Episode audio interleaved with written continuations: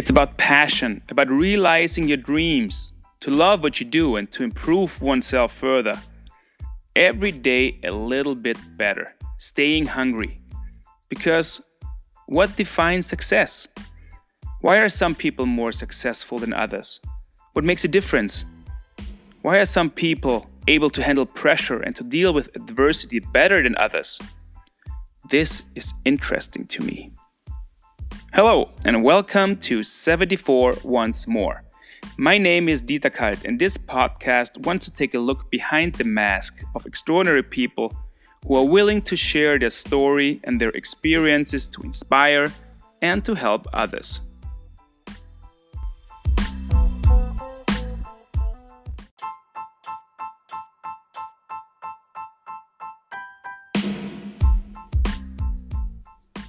Talking to Luciano Basile, the latest guest in my show 74 once more, felt like one of those rare opportunities where you can sit down with your mentor, ask some questions, take out your pen, and just start listening and jotting down note after note, nugget after nugget.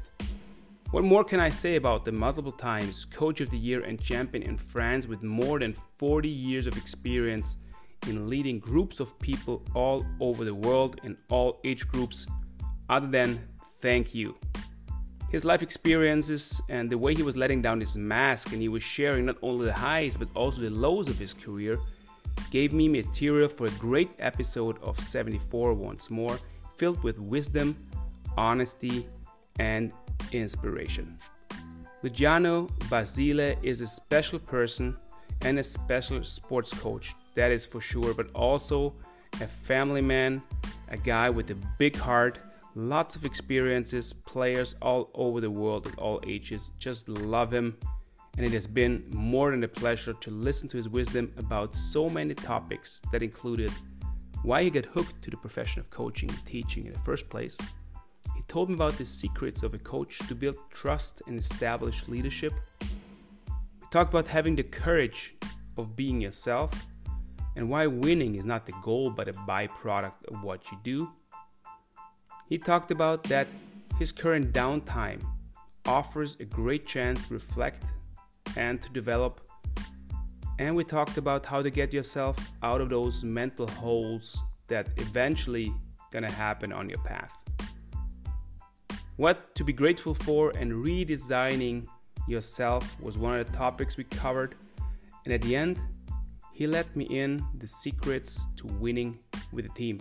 So I had so much fun talking to him. Actually, I was just listening and concentrating as he was talking about his life and his experience, and I really enjoyed that conversation. So I bet you will do the same. So now let's sit back, relax, and have fun.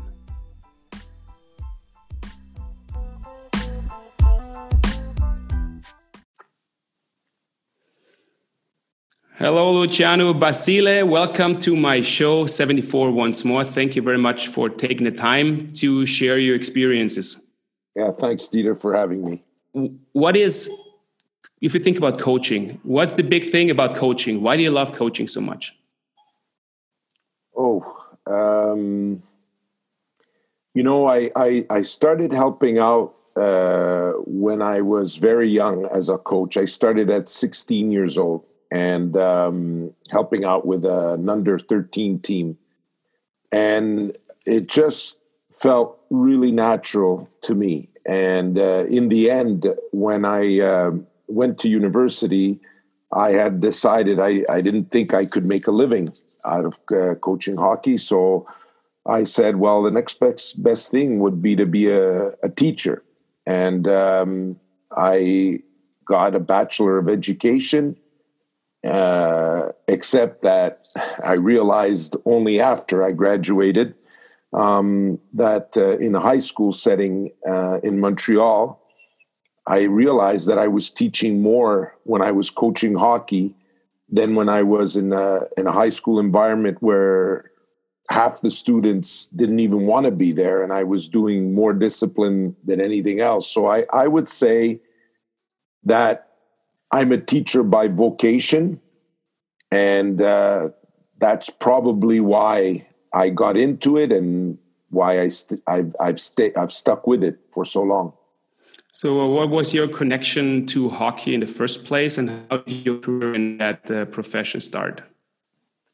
Well, um, I'm my parents are uh, both Italian immigrants uh, from uh, from Avellino, which is uh, very close to Naples, and they immigrated to Canada. And I I was born in Montreal, but I started playing hockey too late to to make it uh, at the level that I wanted. I mean, I, I couldn't.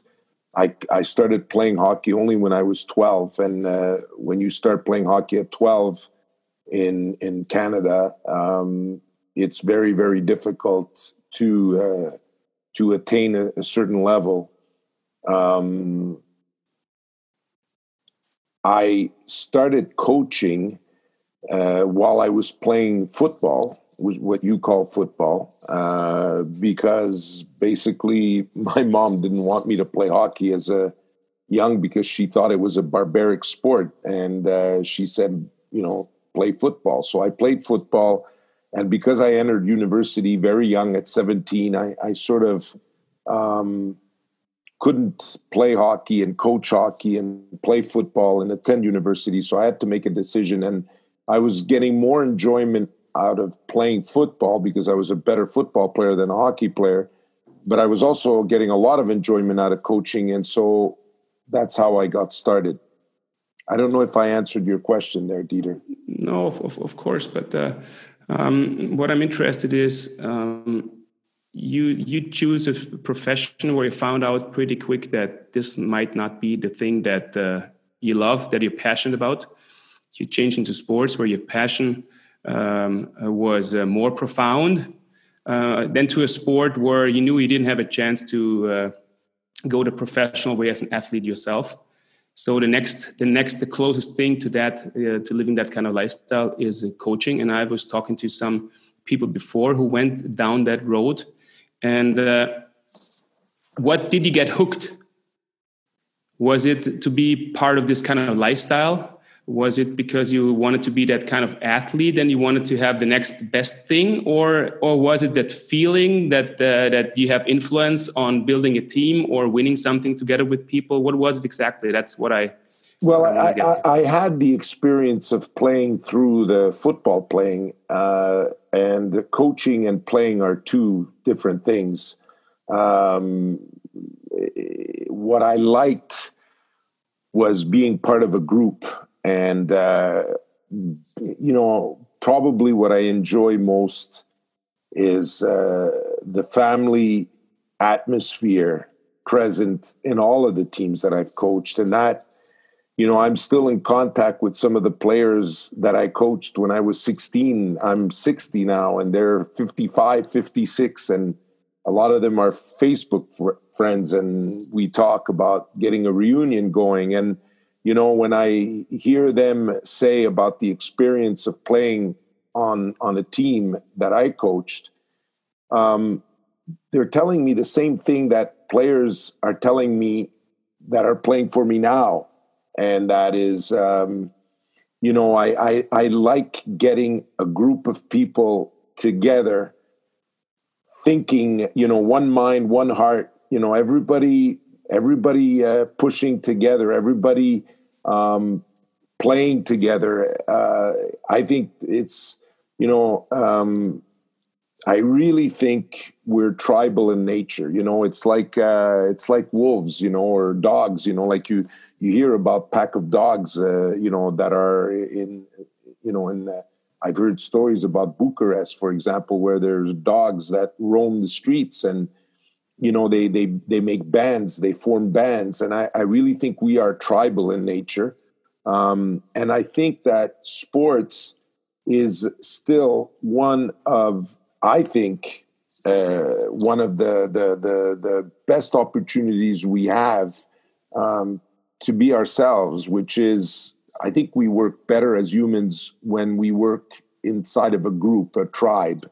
And um, you know my teams have always had this, you know, us feeling, you know, us against the world, you know, we. Um, I was listening to Bernie Sanders yesterday. Uh, uh, one of his, uh, you know, the the the Democratic uh, candidate who's going to go for who's going to go even at 76 for the presidency, and and I think his slogan is uh, "We not not me or us not, not, I us not I or we not I or something like that." And you know, I I, I, I really think that we are at our best when we are working within a group. And i like that feeling. And i like that uh, you know i, I feel like uh, I, have never played music but I, I feel like an, an, orchestra conductor you know and i like that feeling of of working at getting people uh, to to to think the same way and to care for each other and and and you know and and and and to push together for a common goal that is to me what brings me the most pleasure from from coaching so you have been you have been in coaching, like I said before, for three decades. So 44, is... 44 years, uh, and I've been coaching professionally for the last 30. Yes. Okay. Okay. 44 years. So you started really, really young, like 16, like you said. Yeah. What was, um, and just from my personal experience, especially when you talk about the coaching professional, uh, it's all about respect and respecting uh, uh, the person who is supposed to be leading. Uh, where does leadership come from, in your opinion? Um, where does trust come from? Because those are big words always used in, in this kind of group uh, team settings. New people come in, and then you always hear, ah, yeah, we have to trust each other, and uh, you know, and how this is this is something that is built over time how do you think, what's the secret uh, of a good coach to build this kind of relationship with players? Well, um, I think you got to walk the talk. And uh, I think that a coach, uh, if you want to build trust, you have to be genuine. You have to be yourself. You have to have the courage to be yourself. There's different ways of leading. Um, you know, leaders or coaches or, or managers in, in the business world that are you know, playing a role uh, because they think that uh, the coach has to be a certain way. So they they are they're actors, you know. People see right through that, and players will see right through that. And and if you want to build trust, then you have to be genuine. You know, you have to be you have to be out there. You know, you have players have got to feel you as a person and know that there's no hidden agenda. I think the best coaches are the ones that are just out there, genuine, you know, honest, transparent. Um, I think that it starts with that. You know, if if if you want to build trust, then you have to be honest. And a lot of coaches, a lot of managers, if you want to extend it to the business world, a lot of pre- CEO presidents or um, you know, uh, a lot of them are not great leaders because maybe they don't have the courage just to be themselves. I, have seen successful coaches being very enthusiastic and and and um, I see coaches that are very authoritarian that have had success, but I've also seen coaches that are you know have no ego and and uh, are just you know are selfless and they're just working and and doing you know you know like you know their objective is just to help the team you know and they're very humble. And you know you you look at them and you say wow you know this is not not the type of coach that you know that has an aura you know that that that that is charismatic. Uh, but there's different ways of leading. And i think that that's you know the encouraging part is that i think everybody can be a leader. I, I, think a lot of people think they can't lead a group because they're not charismatic enough you know? I think leadership comes from being yourself but also knowing your subject mastering your subject. I mean you cannot lead if you don't know what you're talking about. So you know players or or or, or employees will look at their superiors for solutions, you know, and for guidance. And if you don't know uh, what you're doing, uh, that doesn't mean you need to know everything. Again, you know, as a leader, it's, you know, I think it's a lot more powerful when your coach says, you know, I don't know how to, I don't know, you know, when, when somebody asks you a question and you say, I don't know. Let me think about it though. I'll figure it out. Let me know. Let, let me give me some time. Um, but you need to know your material. I mean, it, it, you know, respect and trust comes also from competence. So a leader needs to be competent, needs to know his his material, his his, his subject matter, but I think he needs to be himself first and foremost. So you talked about different types of leadership and different ways um, of becoming successful. I had the same kind of experience uh, throughout my whole career. There's different types. I experienced a lot of different types of leaderships, and uh, all of them were successful or not successful. But there was specific types of leaderships that I enjoyed the most and uh, where I felt um, at home the most. Which one um, was it with you? What were the role models? Where did you learn that? And uh, um, where did you have the most success with? What kind of what kind of approach did you have as a coach? I didn't learn it from from top coaches because I didn't have uh, the the opportunity that you had, Dieter, to play at a high level where you had a, a variety of you know really good coaches.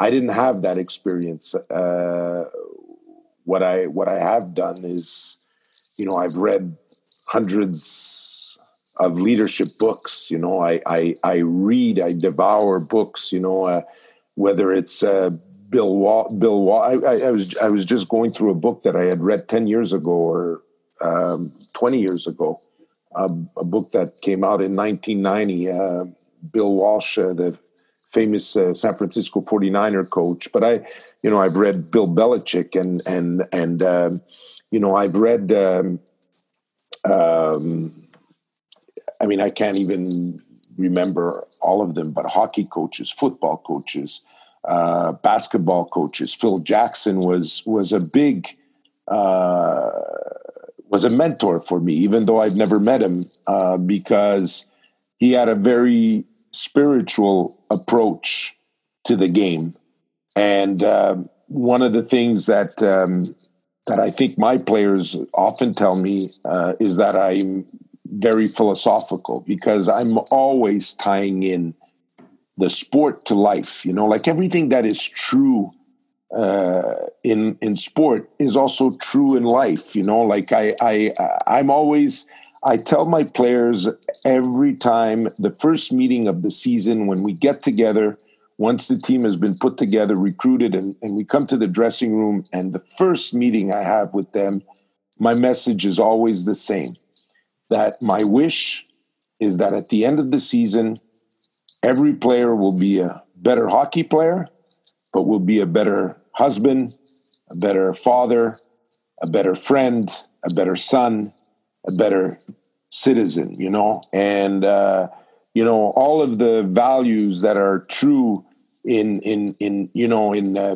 being successful in sport, which is you know being altruistic and and perseverance and and all of those things that are essential in in, um, in having success. You know, I always believe, and I always tell my players, you know, I, I want you to be successful this year on this team but I also want you to take lessons that will help you be successful in your life after. And, um, you know, reading uh, about all of these leaders, like I said, I, I think in my library, I must have at least 200 uh, books on leadership, uh, things like Patrick Lencioni, for example, that has nothing to do on, uh, you know, the five dysfunctions of a team uh, is a great book on uh, on putting together a team. But there's also stuff that I've been reading lately. Ryan Holiday, "The Obstacle Is the Way," for example, which is a book that has been giving has been uh, given by coaches to their players, um, like the Seattle Mariners uh, and the New England Patriots. You know, the, the, the, it's it's you know philosophy and and and and you know life in general and business and sport. There's there's so many things that tie them together. And there was also a chance meeting in 19 i think it was 1994 or 95 maybe you can help me uh, dieter. It was the world championships in vienna that was 95 95. Yes. I I had been coaching youth hockey uh, from the age of 16 all the way through 95, and I was losing my passion. I didn't want to coach kids anymore. I, I didn't didn't feel there was anything there for me anymore. But I didn't know if I could coach senior hockey because I had never played, you know, and, and I, I had this huge doubt. And I was wondering if I should step away from the game and, you know, you know, get into real life, find a real job. And I had heard I had heard these stories about this coach named Lou Vairo. Lou Vairo in 95 was the head coach of the American uh, national team at those world championships in Vienna. And I know that Lou Vairo, I know the story of Lou Vairo. He grew up in Brooklyn, New York. He never played a game in his life. He learned to skate when he was an adult. He, he could barely stand on his skates. And he coached uh, Division One hockey in Italy. He was assistant coach in New Jersey. He is still working for USA Hockey, I think, at 75 years old. And I sent him an email when I was named Coach of the Year for the third time in France and we had won uh, the championship. I think uh, the the third championship in four years, and and um, I sent him a long email to tell him that you know that I owed a lot to him. I I, I went to the hotel uh, where the U.S. team was staying, and I waited for him. I stalked him, and I waited for him to come in, and and I told him my story that I had never played and and really played at a high level. And I knew, and I knew he had been a success, and I needed to talk to him. And he gave me an appointment on on a day off of the team the next day, and he spent two hours with me talking. And he he was the first guy who told me, you know, when I told him about being afraid of not being able, you know, to coach, not having played uh, at at the senior level and he's the one who laughed and he looked at me and he said, "But he goes uh, until you figure out that you don't coach hockey, you coach men that play hockey." And he was the first person that told me that, and he told me how difficult it was for him when he was coaching in Italy, where he had to do everything. You know, he didn't have an assistant coach and he didn't know how to skate basically, so it was difficult for him to run practices and and it was and he had to gain his players' respect uh, even though he didn't he never played the game and um, you know he had to put together the power play and the penalty killing and the breakouts and the forecheck and and and then he told me the higher level i got the easier it was because he goes now he goes i have a ex nhl player running the forwards and running the power play and i have an ex nhl player running the d and he's taking care of the penalty killing and he goes they're we plan the practices together. I'm in the stands watching the practices, and and he goes, I manage the people. A little bit like the way Alex Ferguson worked with uh, Manchester United with Carlos Queiroz, the Portuguese uh, genius who who after Alex Ferguson's uh, Alex Ferguson was never on the pitch. He was never running the practices. The coach was Queiroz. The manager was Ferguson. And and Queiroz, after Ferguson's uh, retirement, tried going on his own, and he had very unsuccessful stints both at Real Madrid and with the national Portuguese team. He was a good coach, but he was not a leader. The leader was Ferguson, and um, that's how I uh, was able to. Uh, and I, I, fed off of you know. There's a lot of leaders. I, I there's a few leaders, a few coaches that I love.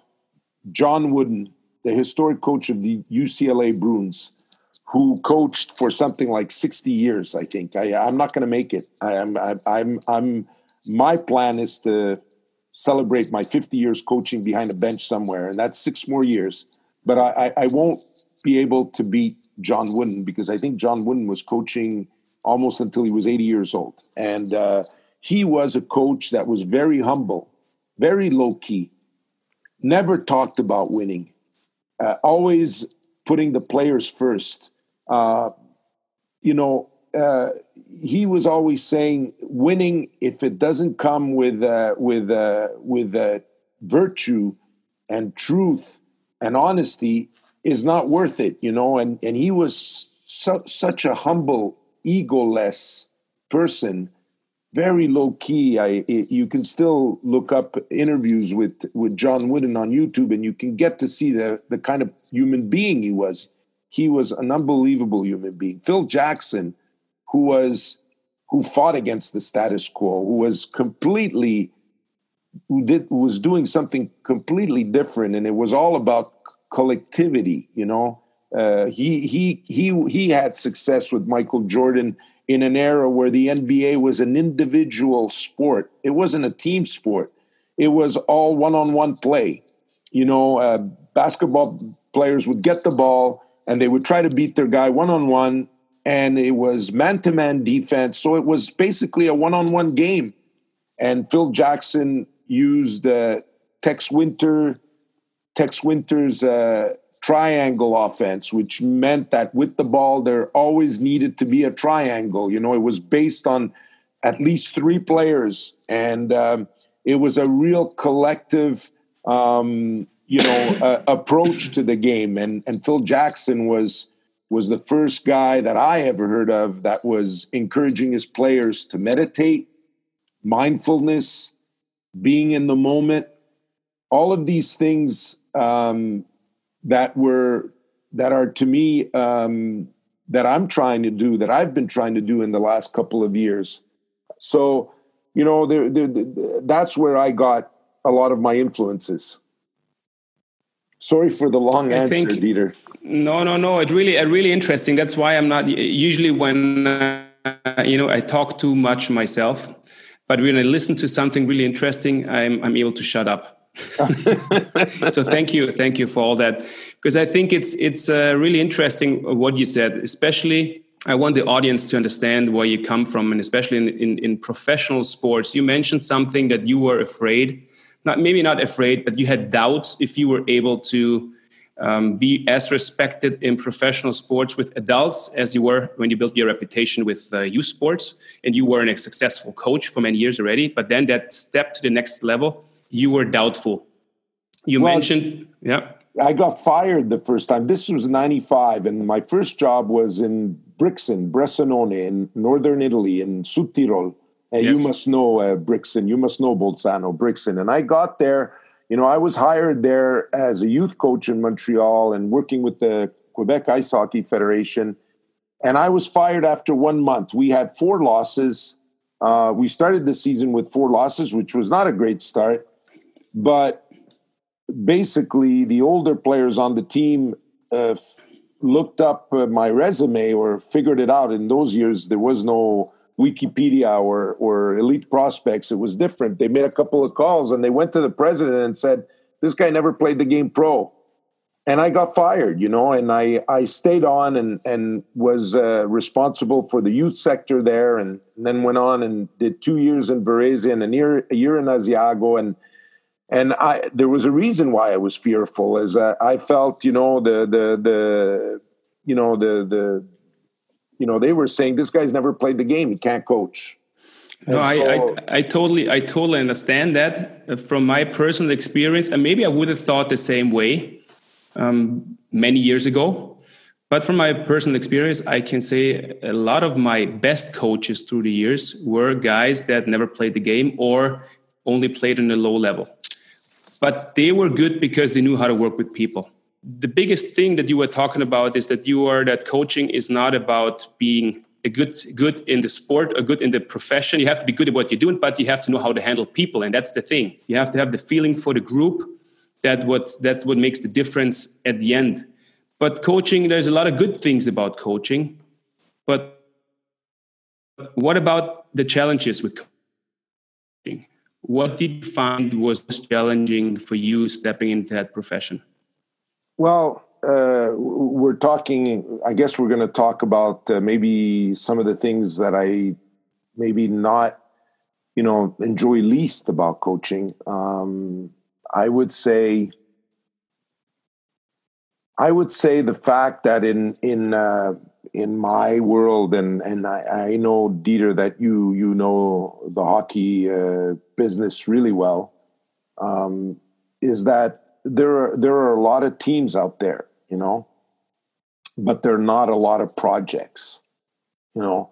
And uh, what I mean by that is that, um, you know, uh, you get called and you get offered a job, and you know the job is to coach that team and to win the next game. Uh, because maybe, you know, uh, this year anyway, this has been this is a sabbatical year for me, sort of, a semi sabbatical. I, I'm still coaching the Spanish national team, but it's the first year um, since since 44 years that I don't have a team, a club, and um, you know, for various reasons, I wanted to take uh, this downtime because it's uh, I I needed to I think to to to reboot and um, you know one of the things I, I, got a few calls this year, um, you know, and I was very thankful for the interest, but it was all immediate. You know, like uh, we need you to come in, and you know we need to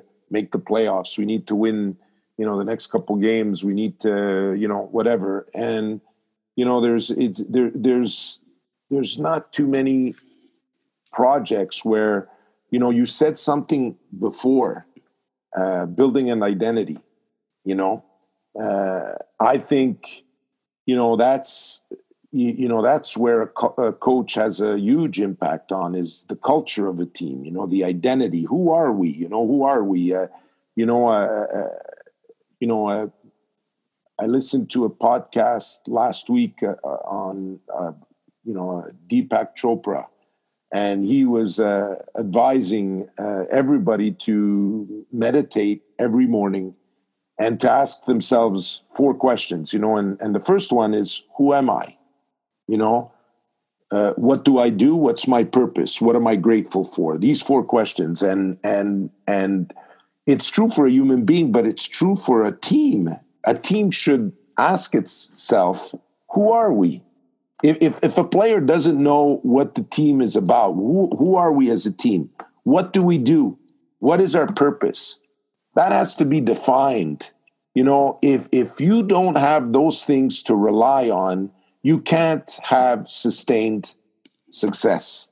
You know, it, it's not just about, figuring out the power play, or are we going to forecheck with two or one, or are we going to we going to have a, we're going to overload uh, on on uh, on the D zone? Uh, uh are we going to shrink the zone? It, it, you know, yeah, those things can help win a game here and there, but you know, it's all very superficial because underneath all of that is is is the philosophy. You know, if you have no philosophical uh, foundation as a person, you're not going to have success in life. And if and if a team doesn't have that philosophical foundation, it's not going to have success. You, you, every player on a team should know who the team is, what what the team does, what's the purpose of the team. You know, the identity, the culture. You know, we play. You know, we're uh, we play fast. You know, I mean, my teams, for example um, you know, we we like to play fast, um, you know, and and we like to be aggressive without the puck because we want to have the puck. So when we lose the puck, the the the you know we want to get the puck as fast as possible. When players know that, for example, it's not the system that that that's the most important. They don't have to be thinking all the time what I what do I do as a first forward, second forward going into the zone? Do I forecheck? Do I not forecheck? Because underneath all of that, we know we want to get the puck, so we're going to be aggressive. We're going to play on our toes. These kind of things take time, and a lot of teams. And to get back to the question, um, I find in my business, the majority of teams are result based you know, they they just want to win, and I feel so out of tune with that because, I, I, you know, Bill Walsh. I was talking about Bill Walsh. He won the Super Bowl with Joe Montana as a quarterback. You may be too young, Dieter. I don't know if you remember. I'm familiar with the name, yes. Okay, well, you know, Bill Walsh inherited a team, the San Francisco 49ers. They were 2 and 14 the first year uh, two and fourteen the year before he took the team. And the first year that he started implementing his culture in the club and on the team, he was 2 and 14 again.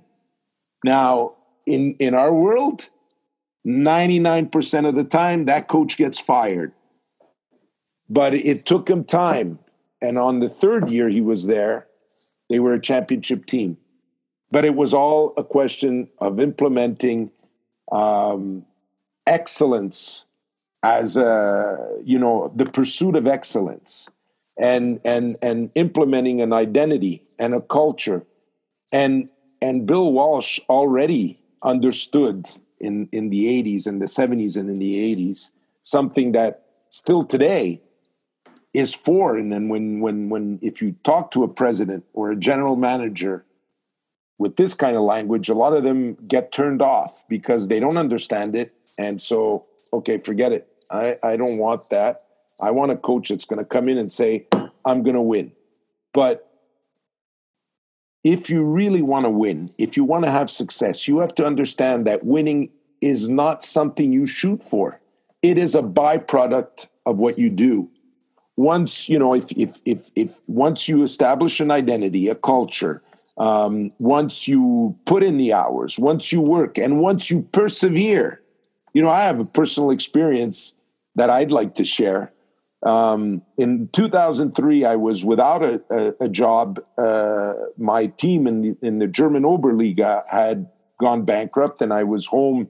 And then at that point home was in madrid with my ex-wife who who was Spanish, and and I got a call from from Briançon, and I I I went to a team that was a last place team uh, that had a 70 year history in French hockey that had never won a title in 70 years. The best they had done was they finished second in 1988. They went to the finals of championship finals, and I got there, and the president was also the mayor of the city and he, with the years, he became a good friend until he passed away six years ago, unfortunately, in a car accident. And, you know,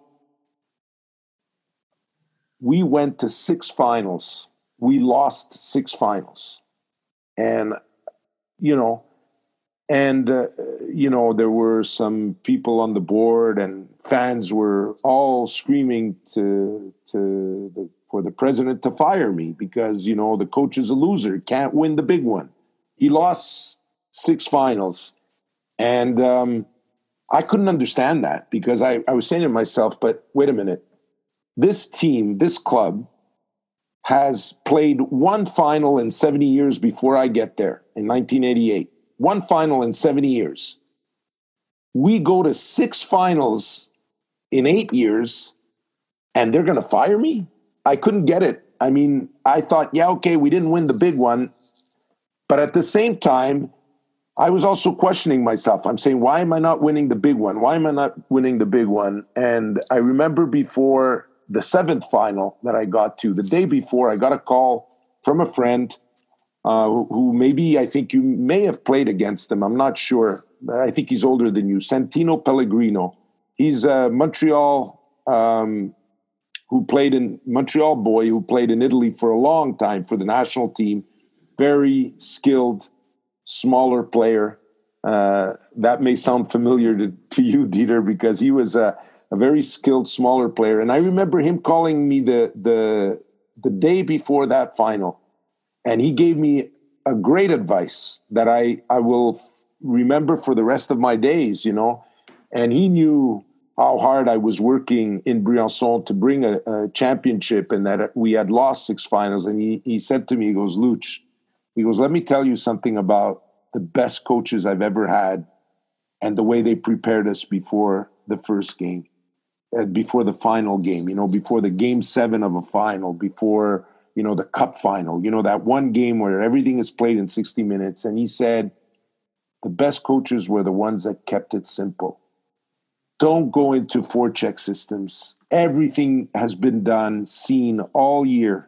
You know, uh, you've been together all the year, and now you're in the final, seventh game of a final. He goes, You don't need to go into details. Keep it simple. You know, tell the guys to enjoy, to be in the moment, you know, and and and just go out there and fly and play with your heart and play with your soul. And you know he, he had given me that advice and i and i uh, incorporated it into the preparation of that final day. And and we won that game. And there's two lessons in, in that.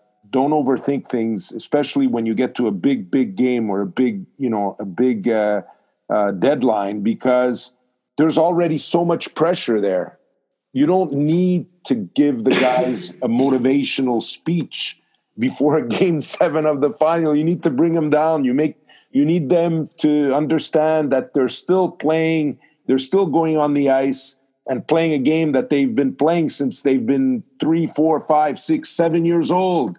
You know, and keep it simple and that and and keeping it simple and keeping it fresh that opposes the importance of the game and allows the player to to feel free. But there's another lesson to be learned, and that I think the number one quality to having success, if I'd have to put one quality above everything else, it is perseverance because a lot of people, whether it's in business, you know, individual uh, projects or, or a team, you know, it's it's almost like that pot of gold is just around the corner, but they don't see it.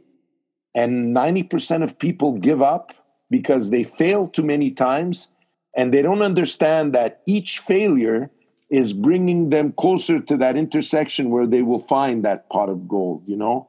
And and and it's there it's there. You just have to keep at it. And and and when you ask me what i don't like about my profession is that coaches normally do not get the time to build a team. And when I mean build a team, it's not, you know, just recruiting 20 players, but, you know, um, building a culture, building an identity, and going through the necessary failures.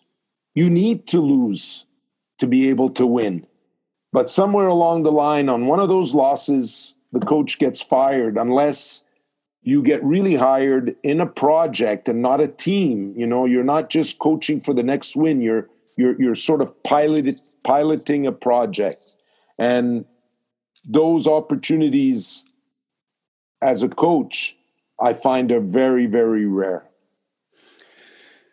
So there's there's a lot of wisdom in uh, what you were saying and so many things. I i, I could uh, i could form another 10 15 questions just uh, uh from the last two minutes you were talking about what I what I'm trying to build here um, is a couple things you were talking about. First of all, uh, you talked about being in a project rather than looking for the quick success, which is the reality in many professions in high in high performance worlds. And I'm trying to build that bridge between sports and high performance teams in other areas. Let's say business, for example.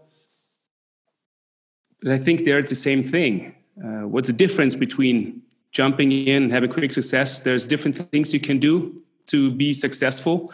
And then there's things where people build something that's lasting and that's successful, that's building relationships, and where you get something back um, that's not on paper.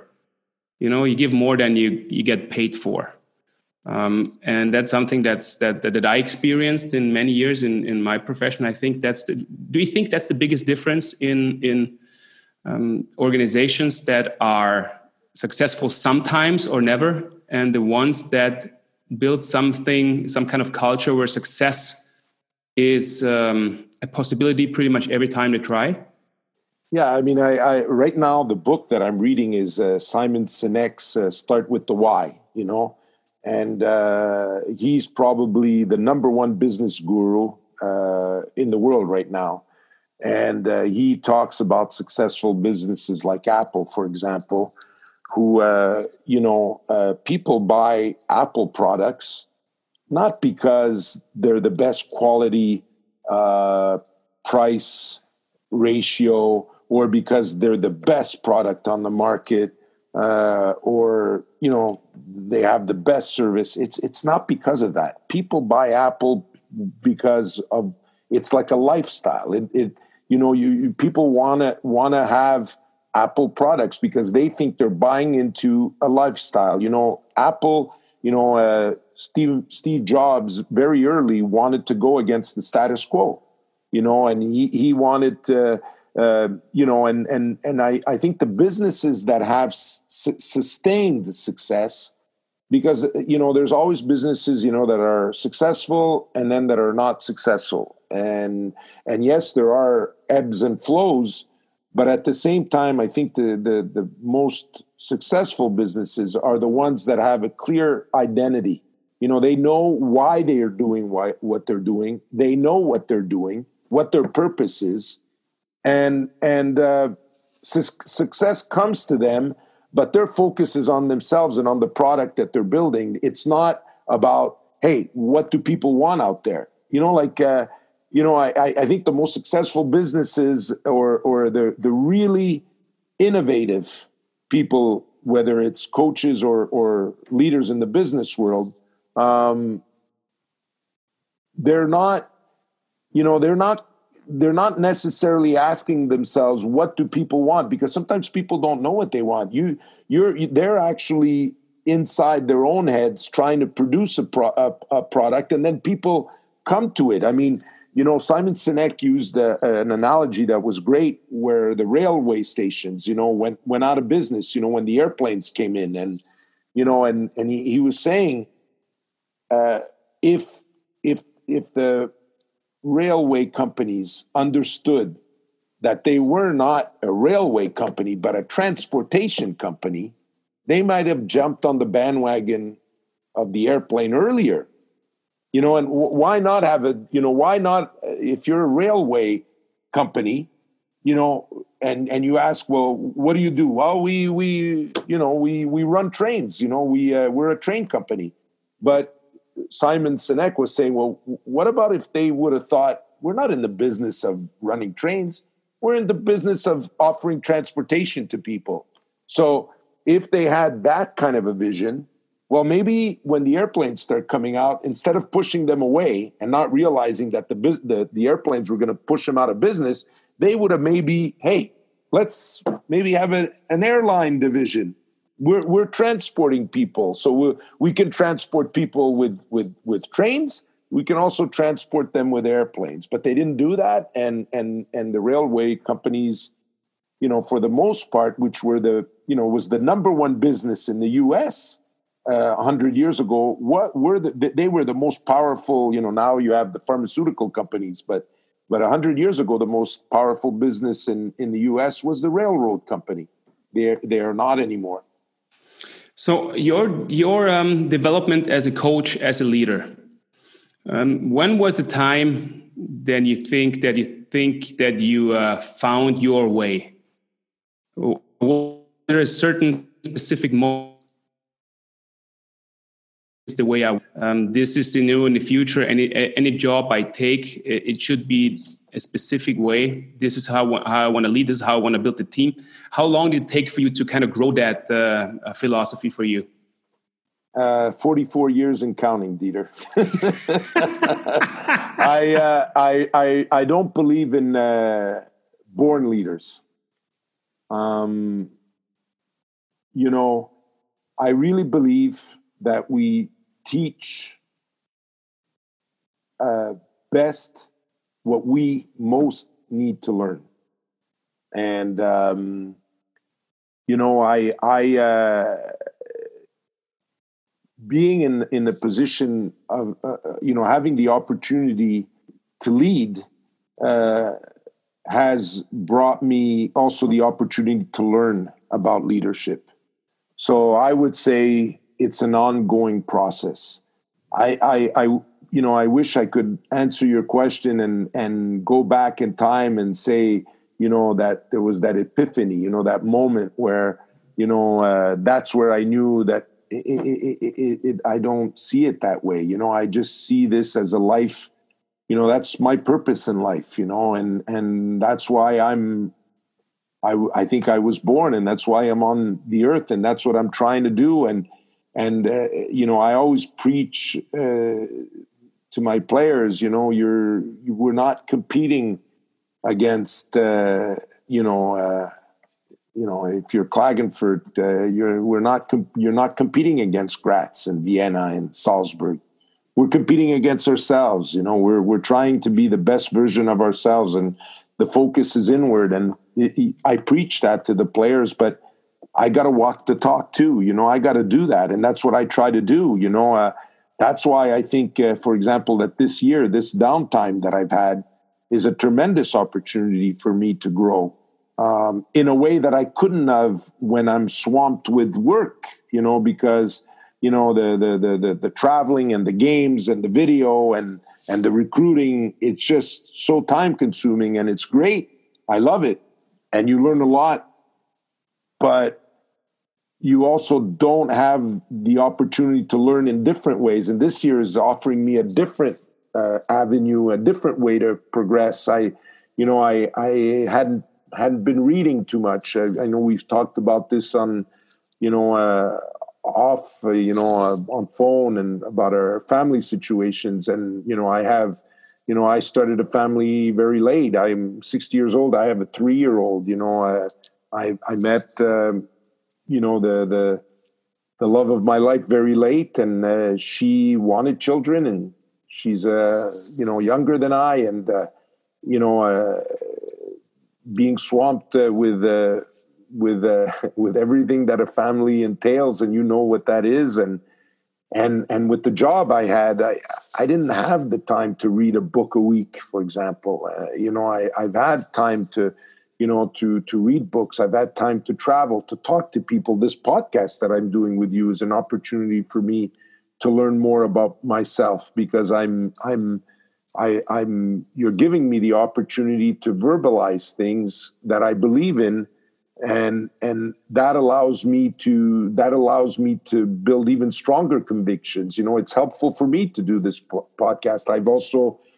had a few opportunities to be speaker. You know, a, a keynote speaker. I've I've I've spoken. Uh, I know that you do that too, Dieter, and and uh, I, I, you know, I I have that opportunity to do that, and I've also been traveling this year going to see colleagues work and you know having dinners with them and having these talks about philosophy and team building and whatnot with coaches and you know in Germany and Switzerland colleagues that are working so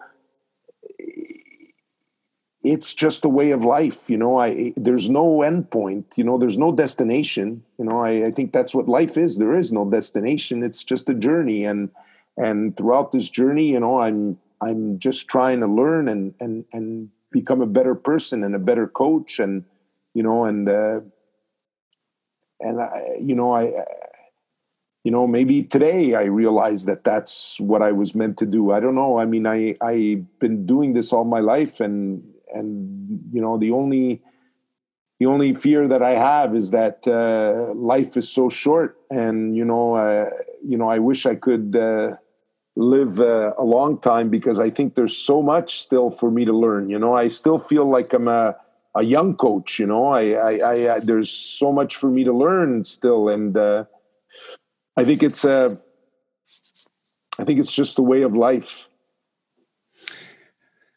You're talking about so many uh, different interesting uh, things, and uh, I really want my audience to understand the kind of lifestyle you're talking about. Um, because I'm in the same kind of situation. And you were talking about constant progress, constant learning, learning through failure, building something, uh, living a passionate life. Um, the only fear is that you don't have enough time to do anything, to, to, to do everything that you ever want to do. I think that's a big difference to what the many people, especially in your generation, were brought up to. I can tell from my own experience, where you know after Second World War, where everything was built up in Europe, um, things were hard, but things were only getting better and better and better and better for many years. So the the, the common thing was, uh, you know, you go to school, you build something, you get education, get a good job, you build your house, you find your your your family and then you work your way up and you wait for retirement pretty much and then where life really begins. It's kind of retirement. So, oh, this this security part so in my profession and your profession security is something that's just a word but so that means um, you have to adapt to this kind of environment by being ready by preparing yourself and by progressing and learning, learning and learning all the time. If you ever stop, then um, somebody just overtakes you, or you know you might stand without anything. Everything has to be earned. Nothing is is uh, secured. But with this kind of with this kind of attitude, you have this kind of attitude, then there's no surprises really, because something is something bad is no, not something bad. Life is going to happen, and that's just the way it is. You have to adapt to new situation all the time. But how can you prepare yourself for that? Is that that kind of lifestyle? I don't think many people are aware. They're just reading in the newspapers about professional coaches, about managers, people in positions with power or uh, making a lot of money. Um, nobody really realizes what is the downside, the negative side, or the psychological um, pressure that comes with uh, this kind of lifestyle. Is it yeah. something that that that uh, weighs heavy on your mind sometimes, especially um, when the situation arises that you lose a job and you're in this kind of uh, um, period that you're in right now? Yeah, uh, there's two things that I uh, you said that I want to. Uh, the first thing is uh, when you said about you know the the way a lot of people live and you know life starts at retirement, and you you said something about my generation, but there's somebody that's still a lot older. I don't think uh, it's not it's not a question of generation. There's always been people you know i'm um, i'm uh, I'm i've been getting into lately in in you know the you know reading uh, marcus aurelius and and you know uh, stoic philosophers and i mean they had it down thousands of years ago you know and woody allen for example said something uh, I, I remember his quote on retirement. He goes retirement is something for people that do jobs they don't like you know? And uh, uh, you know so uh, you know, Woody Allen probably now is close to 80, you know, and, and it's true, you know, I mean, I, I, you know, I'm, I'm, I've been working out this year. I, I, one of the things I was unhappy about was my, uh, my physical form. I was at 113 kilos uh, last May at the end of the season. I'm now down to 100, and uh, you know I'm working my way down uh, by uh, changing some habits, not dieting, but just ch- changing some, being a lot more conscious. First thing of all, about what I'm what I'm eating, but also I'm working out almost every day. As soon as this podcast ends, I'm going to the gym, and I'm getting great pleasure in uh, you know in uh, lifting weights and you know and getting into better shape because I'm afraid you know, I want to coach as long as possible. And to be able to do that, I know that I need my body to follow through. And so I'm, that's one of the ways that I'm using the downtime. But I, the second thing I want to get into, and, and I guess uh, I didn't, I didn't, I didn't mention that, you know, you, when you asked me about, you know, this kind of life and what, it, what is the downside, and, but you mentioned it is the lack of security. And that's, that is probably i would say i didn't even answer that with that but now when i heard you say that i would say that that is the biggest uh, downside to this life you know because and and i'm feeling it now more than ever because i never felt it before because i was single till i was 42 years old I, you know i didn't didn't care. You know, I didn't need that much money. I didn't need that much security. I thought it was fun.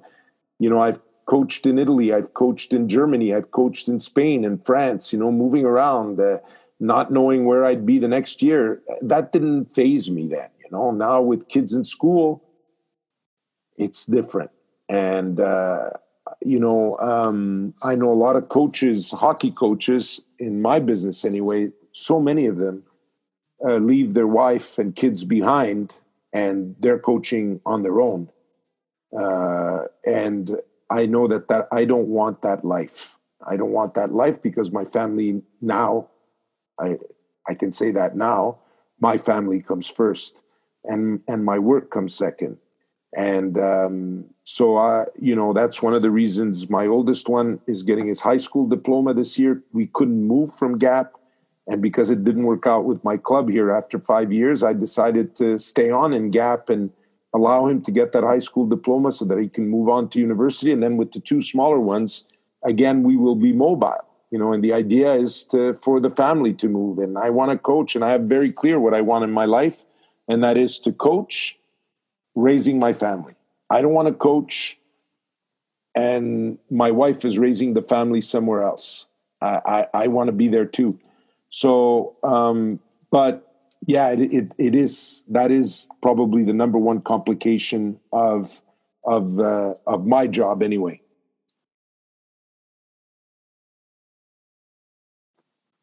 You are the progress of the team at the end of the day.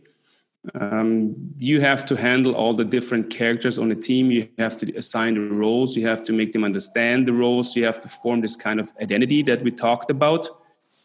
And then you have to handle the, the, the personal issues that every player, uh, every character is dealing um, throughout the whole year or season.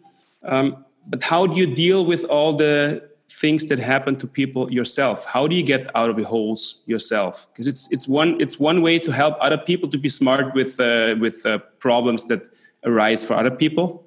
I know also know that for personal experience. Uh, but the, the king the killer question is how do you deal with all the the heavy stuff yourself? What kind of mental approach do you have or what helped you get out of the hole of a mental breakdown? Uh I guess, you know, this year um, it was a very difficult. This has probably been uh, the most difficult year of my career. Uh, you know, I I was up for a job that I really wanted. Um, you know, that wasn't in Gap, um, and um, I I thought I deserved it uh, based on on my performance. I know I was on the short list with another coach, and I thought I, I, you know, I thought there was no chance that I could not get this job because, you know, the the results were so, you know, it was like the balance was, you know, I mean, there was, but uh, I learned a, a really important lesson when I didn't get that job, and and it's that politics are important, you know, and um, you know you get jobs because of people you know you know and uh, and uh, he was uh, politically stronger than I.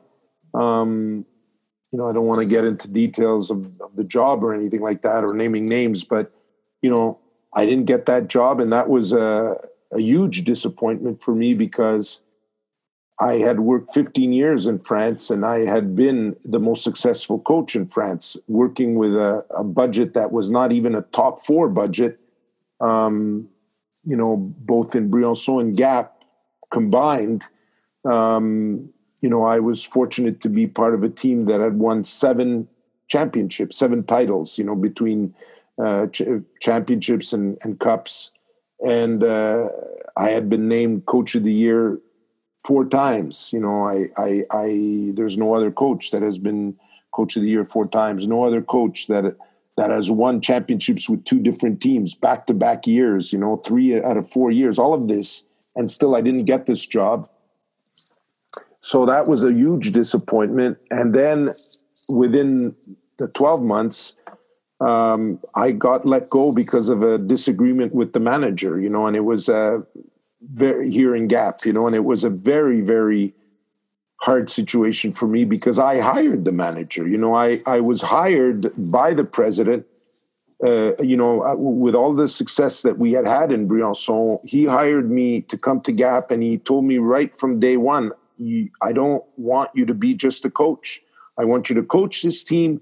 But I want you to be my personal advisor. I want you to tell me what to do to build this team. And we went from you know, when I got here, there was a coach, a trainer, and a manager, administrative manager, three people, uh, a very small structure around Gap, and we built that three to eight people. We brought we brought in a, a secretary, we brought in a, a, a commercial, uh, you know, a salesman.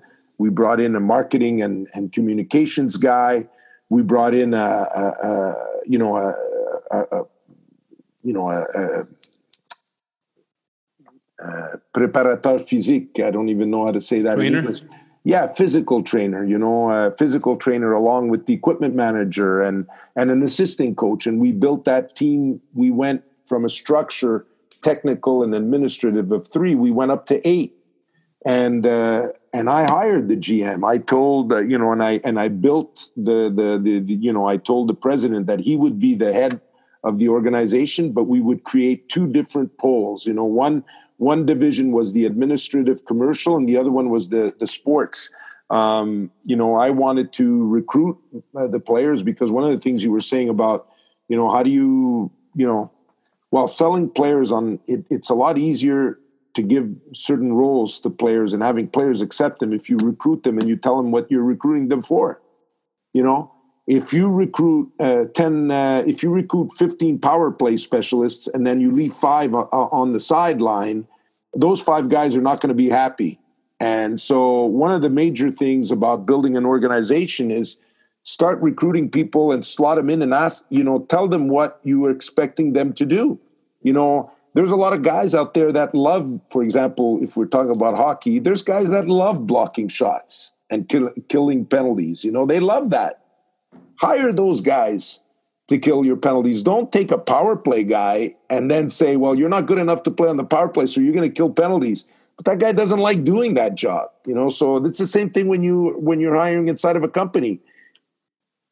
Determine what you what you need and hire a guy to do that job, and that's it. And so you know that's one of the reasons why I the, the ideal role for me has been um, coach sports director and I thought I had built an organization. I had sold the president on having an organization where I was going to be the coach and the sports director, and where the manager was going to take care of all of the administration and the commercial. Except that the manager came in and after a year, two years, hired some people to help him out and got bored. And then all of a sudden, he wanted to take care of the sports. And he convinced the president you know, one of the reasons is that the, the structure, we weren't making money the last two years. And the president, um, you know, the manager convinced the president that uh, I had the highest salary and that I needed to go and that it would be easier to continue along. And that's okay, you know, I mean, you know, I respect that. Um, but all of this, these two things happened to me in the same year. And so now you're asking me how to get out of it. Well, for me, anyways, um, philosophy has been the key, um, a certain detachment. Um, I really believe.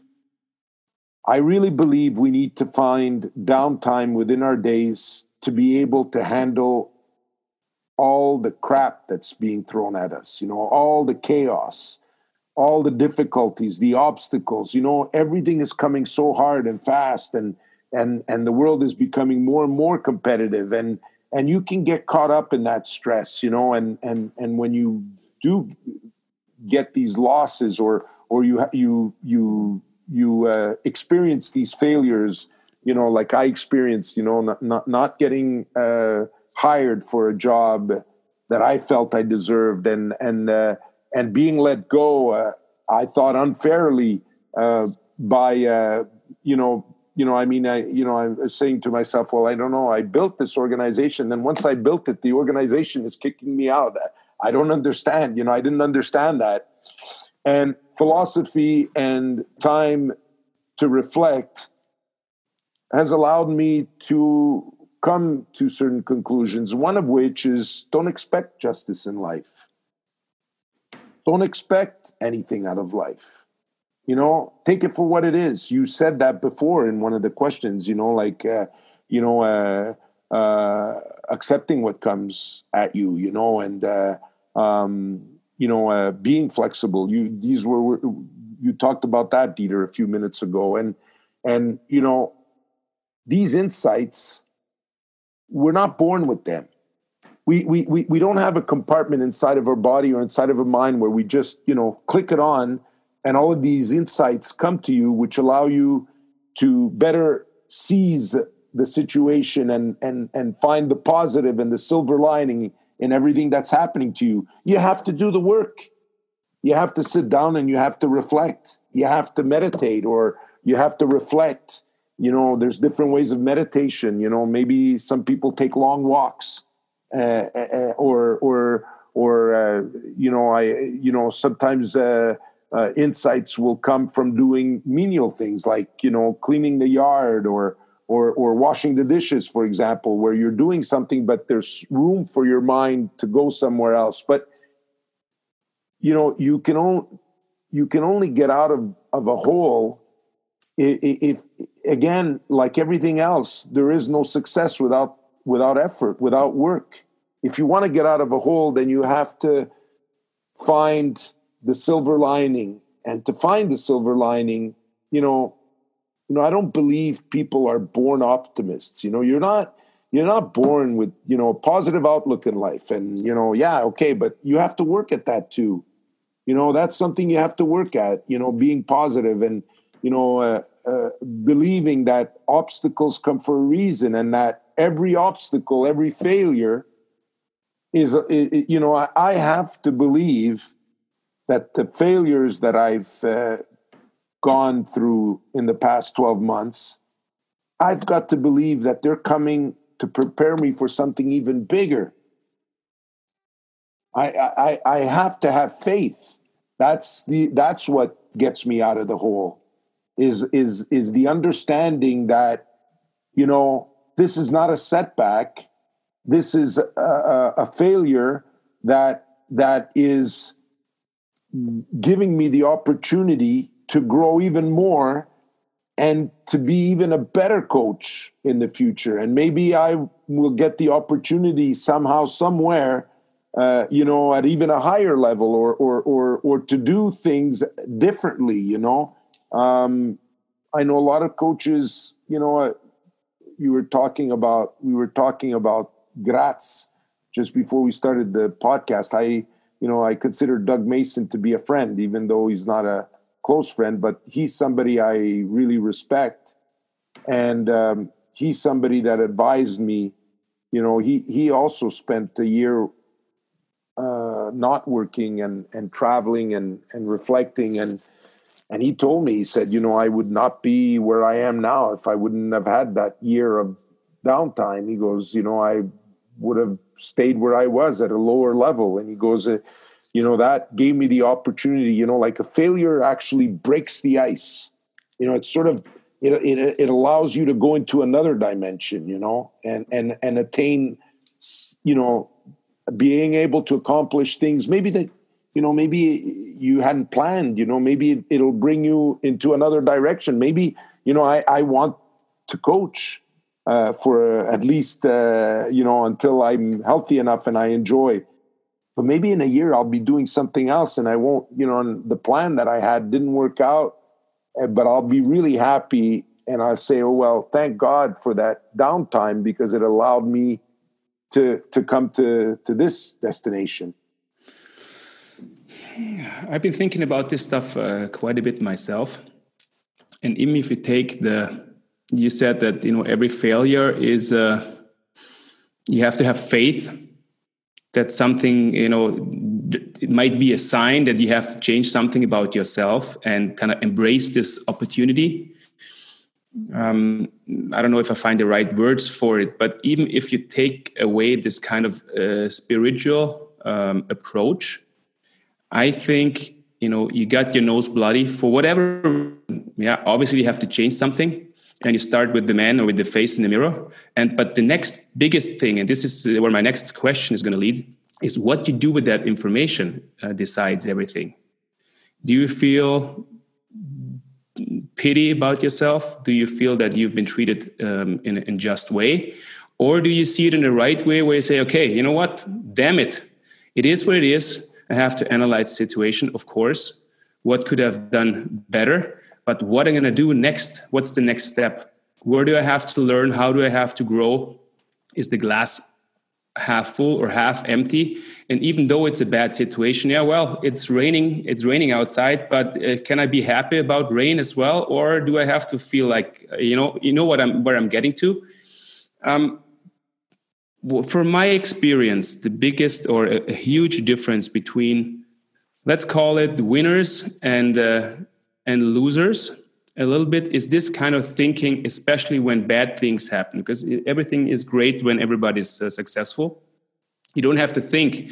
And especially if you're a coach, for example, you might get away with stuff sometimes where you don't have to change because it ended up well or good anyway. So you can continue the same things that you've been doing that might have might not have been good in a way, but you can still sustain it. But once you get fired and you have to rethink yourself, and that's what you said, you know, you embrace this this year of uh, winding down and thinking about yourself and learning and learning and growing and getting your your vision clear again.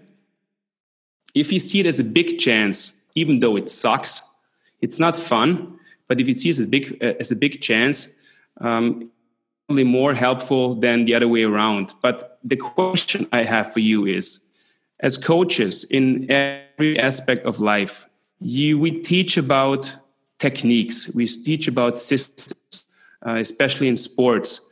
But do we teach enough when it comes to preparing your mind for all the stuff that comes with um, the profession you're looking into?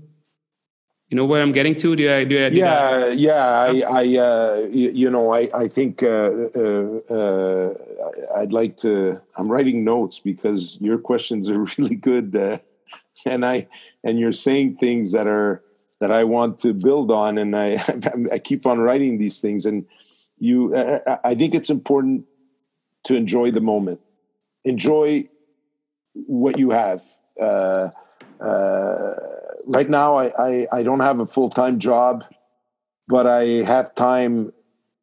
You know, I have so much time to spend with my kids, and uh, you know that I didn't have before. And you know, I, am lucky. You know, like one of the things I try to ask my, uh, you know, I I try to take a little bit of time. I'm not that good yet with that. I've got to be more disciplined, but I I take I think often about what I'm grateful for in this period. And I'm grateful for the time I have with my children.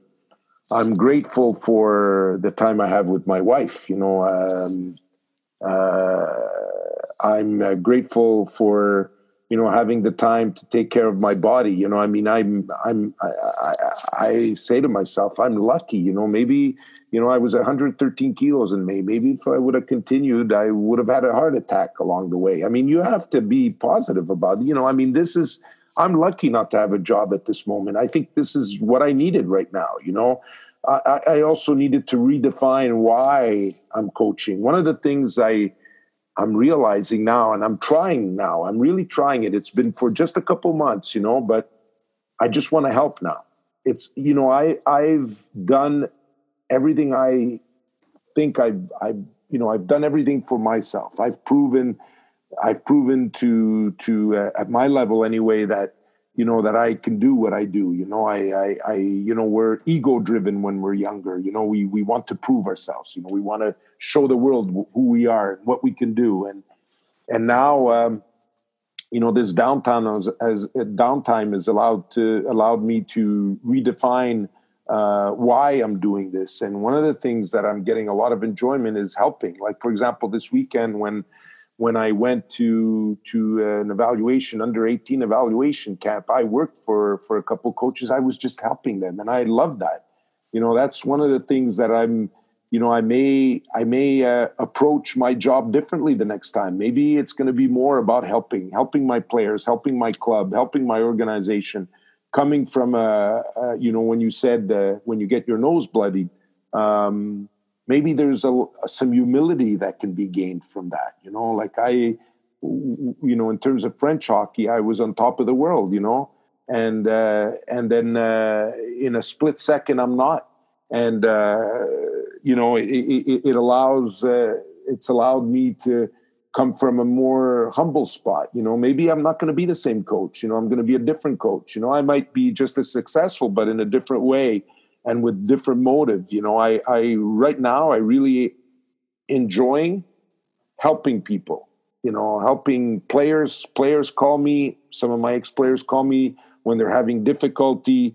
You know, with a in a certain place with a certain coach or a certain situation, and I'm offering them help. Uh, uh, coaches call me. Uh, you know, I, I, that that that has helped. That's one of the things that uh, this this has allowed me to do.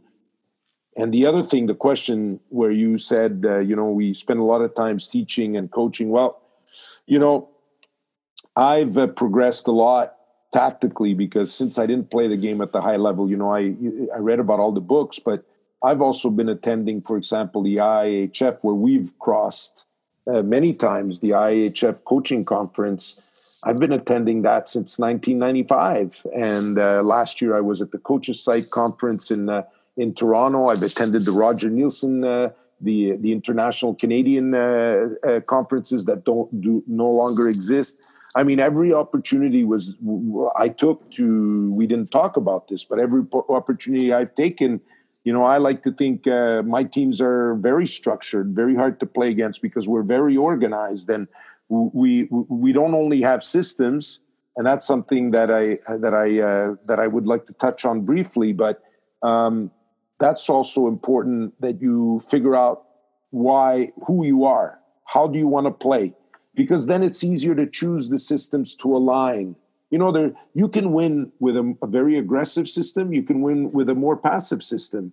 It's not a question of which is the better system. It's if we want to be a team that plays fast that is aggressive that wants to recuperate the puck then we're not going to trap. We're not going to wait in the neutral zone for the puck not because it's not a good system. And this is something that I used to fight with my assistant coach about because he would say, No, we should do this. But I said, Yeah, but that doesn't align itself with who we are. We should choose our system based on who we want to be as a team. It's easier after to choose your systems to, to, to follow because there's a line there before, there's a direction before, there's an identity. So you know, I think I've progressed a lot tactically, and I think I, I, I, I, now think I'm a pretty good tactical coach because my systems are all aligned. They're all aligned, and they all help us be who we want to be as a team. That being said, in 2017, uh, we won the championship. We're the only team that has ever beat Rouen at home. Rouen has only lost one championship at home in their history, and it was to us, the Gap, in 2017. And we came back home, and of course, we partied the day after. And I was having some beers with my players, and I was no more their coach. And and uh, you know, uh, uh, for the first time, a couple, you know, one of my players was smoking a cigarette, and he says, "Come on, coach, let's have a let's have a smoke together." I know I've seen you smoke a cigarette once in a while, and it's not not the, the relationship is no more player coach. And I remember being with Max Ross, just a great guy, University of Calgary uh, boy, and um, I remember, and this is a this is something that I uh, that I I will remember. And I was telling him about you know about how I had progressed tactically and where I had come from, you know, uh, from not being an ex player and how much you know, I had invested in learning the game, you know, the conferences, and then and I go on and I go on, and you know, I guess we were on a couple beers, and he looks at me, and he tells me, and sorry for the language, but he goes, "You have no fucking clue why you're a good coach, do you?" And and and, and I and I said, "What do you mean?" He goes, he goes, "It's not it's not the systems." He goes, he told me about this situation early in the season. I think it was late in the training camp, and he was a D man, and he was trying to get gain the red line to dump the puck in, right?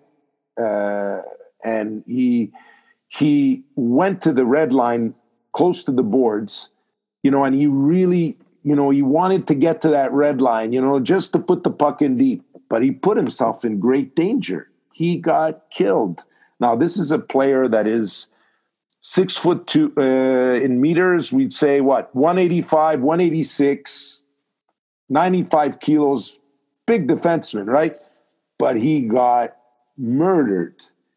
I mean, he got plastered. The, the you know the player aligned him because he knew what he was trying to do. You know, he just wanted to get to the red line and dump it, and he just got killed. And he came to the bench, and I had I, I had told him, I go, why did you do that? He goes, I had to get the puck in deep, you know? And I said, Yeah, but you you you just got killed trying to do that. Why didn't you just chip the puck or turn back and give it to your partner? Why do you want to put yourself in a situation where you're going to get killed like that, you know? And I didn't remember that situation, but after that championship, he said, When you told me that, I knew you had my back. I knew you cared for me.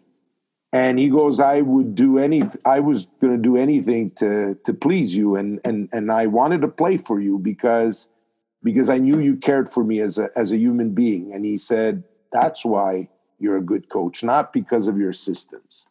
So I would say, um, if you're good at people management, you got what 70% of the game down.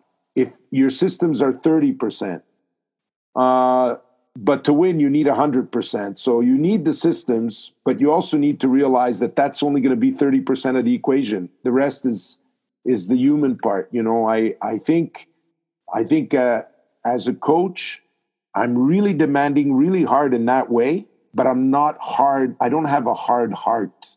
You know, I'm demanding. I'm really hard. If a guy pussies out, if he doesn't go to the net because he doesn't want you know, he doesn't want to get his hands dirty. He won't go to the corner, won't chip a puck uh, out of the zone because he doesn't want to get hit. Uh, that kind of stuff. I can be really hard with a player, you know, or if, uh, you know, if he's not following a route on the power play breakout, I will be really hard with a player that way. But I'm not hard. Uh, I've got a soft side, you know. I care about my players. I, I coach them as if they'd be my my sons you know? Uh, and and and I I love them, you know, and and and and I will tell my players that, you know, I, you know, uh, some of my ex players, uh, sometimes when I meet them, will imitate me and will say something that I said, and that stuck with them because I guess not too many coaches will tell a player, you know, I I love you, you know, I I uh, you know, and uh, you know uh, that part, that human part. And maybe it goes back to Lou Vairo. And, and I think that Lou Vairo and I had the fortune of being brought up in Italian families where I remember in first grade where the teacher was asking all the kids, how many people, you know, introduce yourself, how many are you in your family? And, you know, they would say, oh, we're three, you know, or we're four, we're five. And when it came to me, I said something like, uh, "We're 48," because I didn't see that. I didn't see my immediate family. I, I didn't see the family as a unit. I mean, I remember us having our front door always open, no keys. My uncles and aunts, you know, cousins would come into the house without even knocking. They'd just open the door and come in. And if it was at lunchtime, well, sit down, you know, siediti, mangiamo, you know, let, let, let, let's eat, you know, sit down. I was brought up in that kind of environment. And, and I guess that family doesn't exist anymore now because when I go back to Montreal, my aunts and uncles have passed away or, or are sick. Uh, my cousins have moved out. Uh, some are living in Canada still, some have moved out. That family only exists in the past, in my past where I remember New Year's Eve and Christmas where we'd be like 50 people in a small apartment. It would be crazy, an Italian family, food and loud and music, you know? And and I think I try to recreate that in my teams somehow, you know? Like I it's the only place where I can still go, you know, go back to my past and and and live that wonderful time where there was a lot of love and everything was loud and we fought with each other you know which is what real teams do you know? And um and i think uh yeah i think uh you know if i could you know if somebody's out there listening that is trying to extrapolate what i'm saying to you know how could i apply this to you know um my sales uh, managers or you know how could i do this in my company or in my store where i have maybe 10 employees? And i would say you know we one of the problems with modern society is that families are really being challenged. And uh, i think if we can recreate a family atmosphere, even in our, in our work uh, environment, I think uh, players and people perform better when you know when they when they're in when they feel like they're part of a family. You know, and I, I think that's that that that is part of my coaching. Right. Thank you very much for sharing that. Uh, all that. I think that's that's pure gold the coach doesn't have to be the guy that knows everything for everybody. Um, it has to be a leader in certain times, especially when things go get get tough. Um, then there's a lot of heads turning, looking at the coach to make a quick decision. But most of the time, people just want to treat it, want to be treated as people. Um, I can only I can only 100% agree from my own experience that um, going to take care of the room together with the coach and the human factor is something that is that is overlooked and people think oh it has to be so professional. It has to be has to be clear. You know everything is just down to money and business decisions and what is on papers and you have to perform and perform and perform. But things are won and lost just between humans. And people are performing the best when they feel connected and when they feel respected and when they're having fun and when there's emotions. And that doesn't have anything to do with not being professional or not being good at what you do. That's and I think um, that's maybe different words of what the, that's how I understood your your kind of philosophy, and that's exactly how I'm thinking. So I'm really thankful for for hearing that. Can I can I ask you um, a final question? yeah before I find an end to this uh, really interesting conversations and like I said before I'm really grateful for you sharing all those really personal memories and that you allowed us right. to go Thank so you. deep Thank you Dieter Thank you because you know I, I, I don't think about that a whole lot and you know when I talk I, I go back there and and you know I mean this is uh, this podcast has been so, so much fun for me because it's uh, you know, I, I you know, I, I realize things, reliving them, and and it's given me an opportunity to do that. So, thank you. What is your ultimate goal in life, and how do you define success? uh, that's a that's that's a podcast, Dieter. That's not a question. That's an interview. I mean, what, what the hell?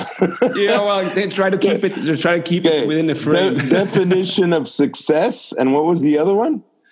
Your ultimate goal in life. Now, looking Ooh. back at, at your career, you're 60 years old. You have a, a lot of. You had. You know, you're in a unique situation. I. Um, I'm really happy I have you in front of a microphone because you have a, a, a spe- specific type of profession. You have so much um, experience, you won so much, and you're a three time dad at the age of 60 with the young one, uh, the youngest one is three years old. That's a special situation. I guess bet your friends um, are not in this kind of uh, um, life stage. A special situation and, and a special challenge also. yes, yes, yes. Well, that that I know from personal experience myself. So this is why I'm, I'm asking, how did your look at life change? What's your ultimate goal now?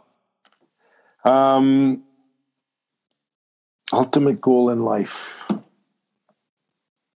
I, you know, my ultimate goal in life is uh, is to continue having the opportunity I have to grow. I think, you know, my ultimate goal in life is to grow you know uh, it's i know it's really basic but you know I, i'm really am becoming as the years go by more and more process oriented you know? And uh, i'm uh, convinced that if i continue growing um, you know good things will happen to me you know? Um, that i uh, will uh, be successful in the future. Um, I, I cannot, you know, it's not my ultimate goal is not to coach at a certain level or to make a certain amount of money or it's not result based. It's it's you know and and you know growing is is you know the the opportunity to grow is a gift. It's not something we should take for granted. Uh, if we are sick, if we don't have health, uh, it's hard to grow You know, um, you know, I therefore I'd like to be healthy enough to to to have the opportunity to grow uh, more, uh, both uh, as a human being and and as a coach. I would say that's my ultimate goal. I know that doesn't that doesn't sound, you know, it's not attractive. It's not sexy answer. You know, it's not about you know who you know where I want to be or but but it, all, all, it is that because I think you know, uh, I would like to get to know myself. You know, this may sound strange uh, to a younger person listening because they think that, you know, at 60 or, you know, at 60, uh, if I say that I want to get to know myself even better, I want to know who I am, you know, even more, you know, I, I want to grow. And, and these things, uh, it, it's not because you're 60 that you can't figure out even more. You can't go even deeper into who you are and what your purpose is and what you want to do in life and you know what you're grateful for. These are things that you know you can do at you can think about and you can progress at 20 30 40 50 60 70 i'm convinced until until the day we we know more we we're here no more you know? Um i i i would like to have the opportunity and the time to grow that's my ultimate goal. Um, my definition of success is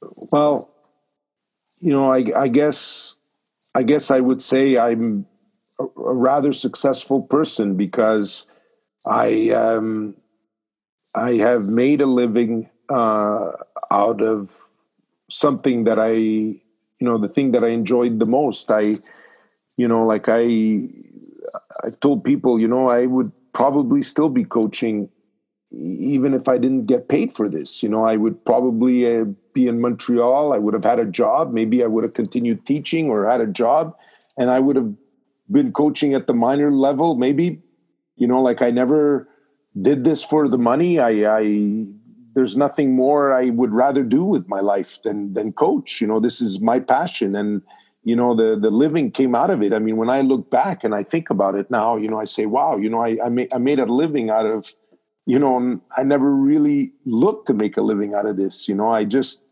did and tried to get better at what I was doing, and I I, I was in it, and I was just doing what I loved most, and and that combined to my family.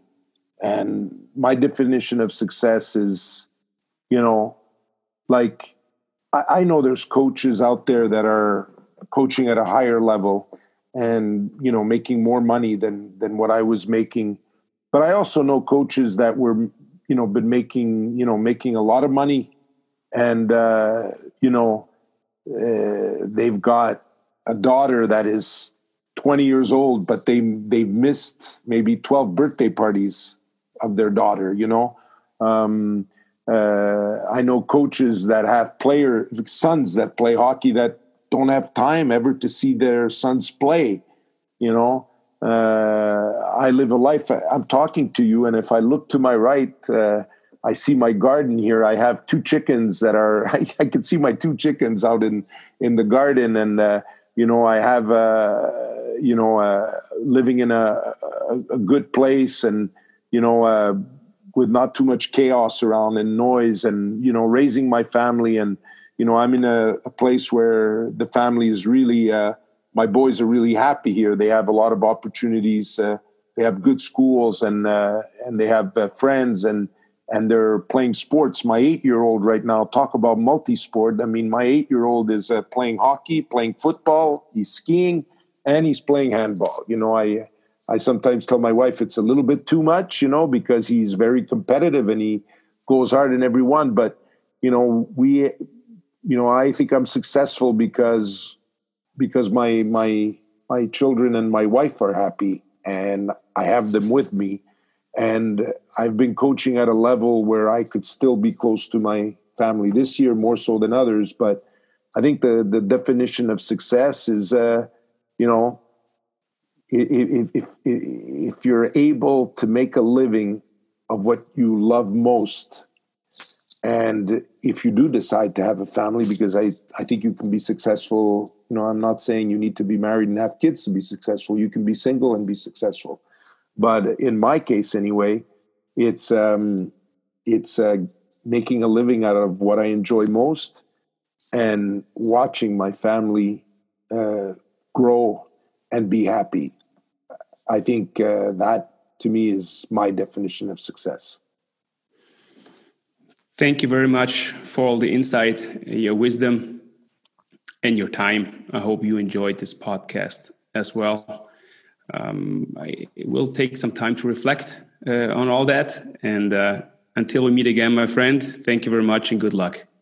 Thanks, Dieter. It was really nice spending this time with you, and thanks for the opportunity to, you know, to dig deep inside of myself because that's how we learn and you've given me the opportunity to to grow a little bit in in this last hour and a half. Thank you very much.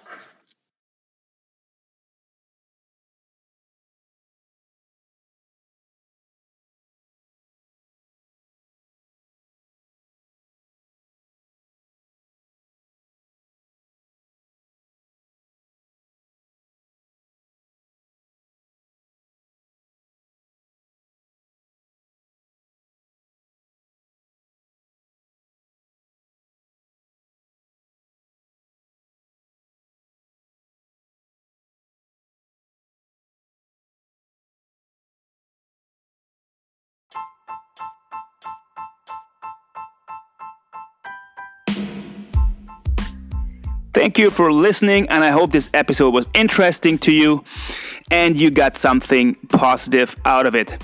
I want to say thank you for all the support so far, and anybody who wants to keep helping me in growing this project 74 once more is very much welcome to do so. Just go to iTunes, write a little review, subscribe, share the links, comment, leave a like. Anything like this will help very much and is much appreciated.